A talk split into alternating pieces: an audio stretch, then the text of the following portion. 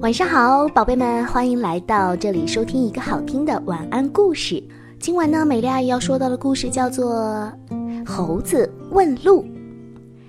很久以前，一只老山羊和一只猴子，他们是好朋友。老山羊在牛头山种了一片苹果树，秋天一到，果树上挂满了红彤彤的苹果。老山羊忙不过来，他知道猴子是摘果子的能手。于是就托人请猴子来帮忙。猴子不认识路，却不想问。他心里想：我这么聪明，连牛头山还不知道在哪，岂不是让人笑掉大牙？但还是急匆匆地答应了老山羊。第二天天还没亮，猴子就起床了，吃过早饭就兴冲冲地启程了。他一边走一边翻跟斗，就像去为谁庆祝生日似的。有时停下，把手遮在额头上，探视着前面的山。他走了一阵子，心中正纳闷儿：“哎，怎么看都看不到苹果园呢？”他走到一块田野头，遇到了一头老黄牛，于是就大嚷嚷着说：“喂，牛老头，牛头山怎么走？”老黄牛心想：“这小子虽然人人都夸他聪明，可是怎么这么没礼貌啊？”所以他决定先治治他。过了好半天，老黄牛笑嘻嘻地指着他后面的那座山说：“啊，你从左边的这条路绕过去，一直走，就到前面的那座了。”猴子连谢谢都没有说，扭头就走。他高兴地按着老黄牛指的方向走去，走啊，蹦啊，跳啊，翻跟斗啊，翻过了一座座小山，跨过了一条条的小河。哦，好不容易来到了大山跟前，可是还是没有发现老山羊说的苹果园。这山上只有杂草丛生，太阳火辣辣的。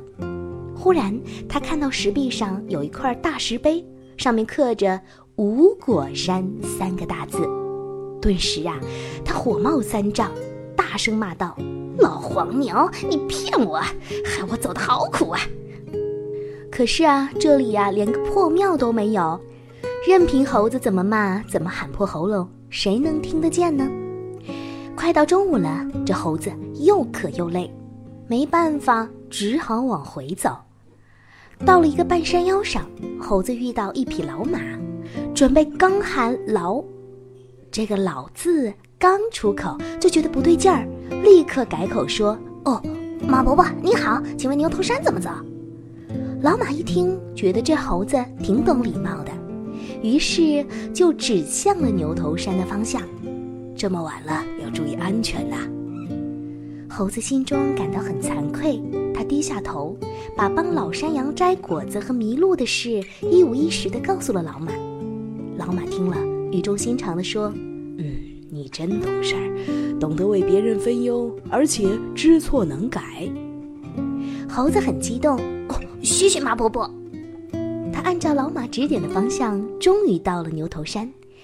那天因为猴子的失约，老山羊只好雇附近的羊弟弟帮忙，把果子都摘光了。猴子不好意思的把路上发生的事儿讲给老山羊听。老山羊看到猴子已经知错了，就没有责怪他，亲切的安慰他说：“没关系，安全到了就好。”并且拿了几个刚刚摘下的果子分给小猴子吃。